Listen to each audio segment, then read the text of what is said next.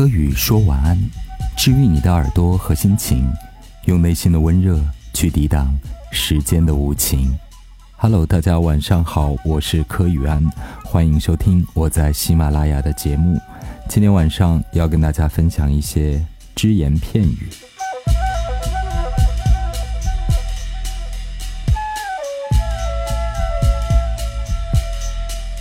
不知何年何月是什么年代背景。这些其实都不重要，因为每个人都有过去那一段青涩的岁月。只是过去的青涩，也许比现在的小朋友更青更涩，也未可知。毕竟时代不同，太难把岁月拉平了去对比。现在的我很庆幸从小生活在一个小镇，一座小城，而不是出生于一个大城市。上学和工作也从未离开那样的，因为我可以爬山，可以戏水，可以捉螃蟹，可以吃山野菜，捡野生的果子，可以种金银花、石榴树、月季或者栀子花，再养一条大黄狗，还有巷子里一群特别爱吵架的邻居。现在人向往的生活，我从小都已经历过了，而如今再想回去。却是难以达成的目标。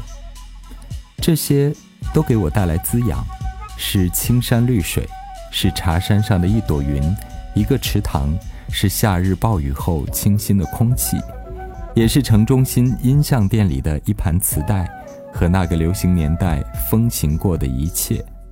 凡此种种，都依然在我如今的生命里灵动地闪现着，从未有一刻熄灭它的光芒。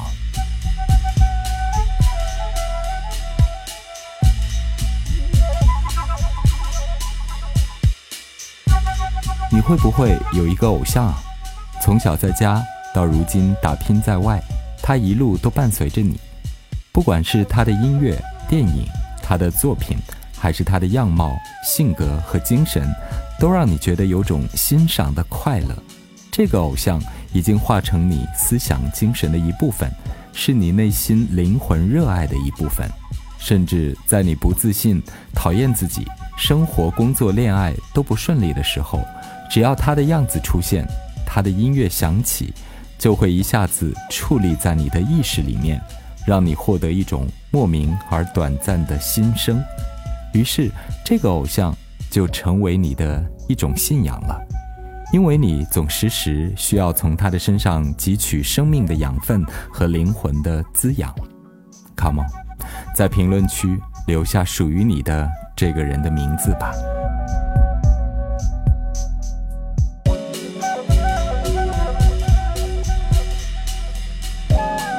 一般来讲，飞机和火车不是我们最常乘坐的交通工具，除非你是一个出差或旅行达人。我最喜欢看电影里火车隆隆驶过的镜头，像姜文的电影《让子弹飞》《太阳照常升起》里都有火车。有人说，火车这个视觉语言符号反复出现，已构成姜文电影的节奏。姜文认为。火车代表了一种不知从何处来、不知道何处去的动荡感。火车还能表达历史感和厚重感，在对应的场景下准确表达导演的思想观念。像我也曾经写过，或者有一个很抽象的愿望，就是想做一列永远不会停下的火车。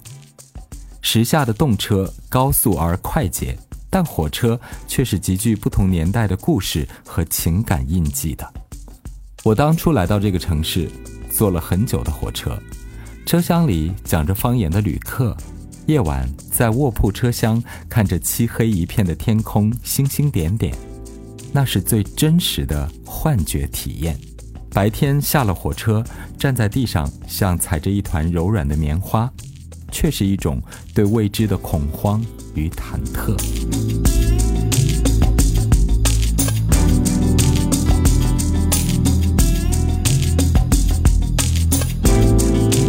你有没有想过，恋人不是用来恋爱的，婚姻也不是用来陪伴的，你不是他的，他也不是你的，你遇见他，他遇见你，不过都是生命的试炼，是一场砥砺修行而已。只是为了完成因缘宿命和精神意识的破坏与生长。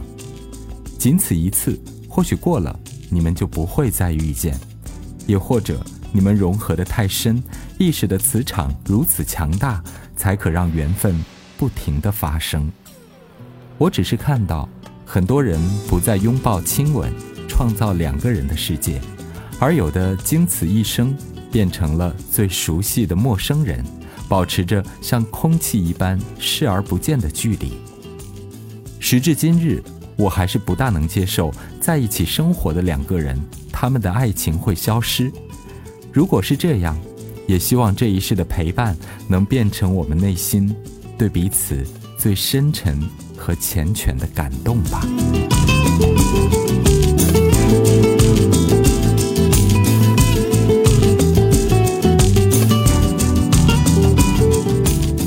想是需要保持独立的，灵魂。是需要自由的，连身体都需要一些自我的空间，但人们是做不到彻底的独身的。既然总会需要一个爱人，那就要给彼此关爱，为彼此负责一些，但似乎又不能太过强迫融合，总还是要保持彼此独立的思想和行为模式。这个距离与空间的掌握，真的太需要智慧去拿捏分寸尺度了。很多人都会搞坏吧，不然是弄到对方无法呼吸，不然就是熟视无睹的漠然。感情在这里，像一场债务，也是一场修炼。